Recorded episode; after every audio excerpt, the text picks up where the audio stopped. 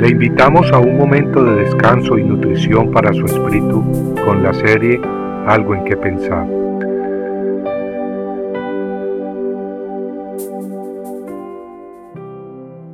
Vino una mujer samaritana a sacar agua, y Jesús le dijo, Dame de beber. Juan 4:7 Los samaritanos eran personas religiosas y creían en Abraham y los patriarcas de la Biblia. Sin embargo, había una constante tensión entre los samaritanos y los judíos. La Biblia nos describe el encuentro entre Jesús y una mujer samaritana. Jesús había salido de Judea e iba hacia Galilea con sus discípulos, así que tuvo que pasar por la región de Samaria. En el camino, bajo el intenso sol de mediodía, Jesús cansado se sentó junto a un pozo. La Biblia dice que vino una mujer de Samaria a sacar agua y Jesús le dijo, Dame de beber. La mujer samaritana le dijo, ¿Cómo tú siendo judío me pides a mí de beber que soy mujer samaritana? Respondió Jesús y le dijo, Si conocieras el don de Dios y quién es el que te dice, dame de beber, tú le pedirías y él te daría agua viva. De igual manera hoy en el mundo, el Hijo de Dios dice, ven a mí. Él mismo le habla ahora y le dice, ven a mí.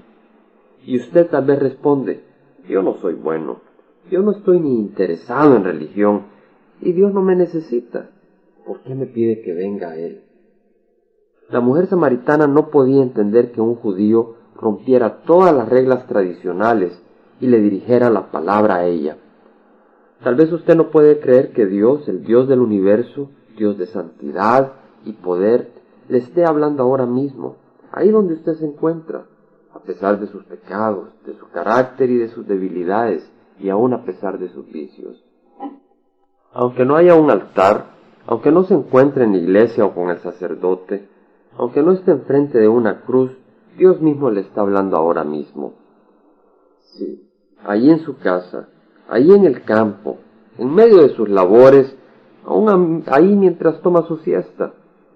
Y al igual que Jesús le habló a la mujer samaritana, así le habla a usted ahora. No es tanto que Jesús necesita de usted, es más bien que nosotros necesitamos de Jesús. Él es capaz de refrescar nuestras vidas en medio de las angustias y dificultades. Solo Jesús es capaz de llenar nuestra copa de vino, ese vino sabroso que alegra el espíritu pero que no tupe la mente, ese vino que fluye abundantemente y nos llena de gozo sin darnos dolor de cabeza ni hacernos vomitar, ese vino que nos da alegría y nos libra de temores sin hacernos cometer tonterías, de las cuales pasamos toda una vida arrepintiéndonos.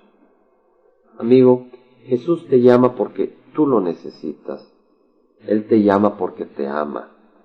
Tal vez has probado el vino de este mundo. Tal vez muchas veces el licor te ha ayudado a olvidar momentáneamente tus circunstancias, pero también te ha traído problemas. Y después de un rato te deja hasta más vacío que cuando lo bebiste. Pero Dios te habla hoy.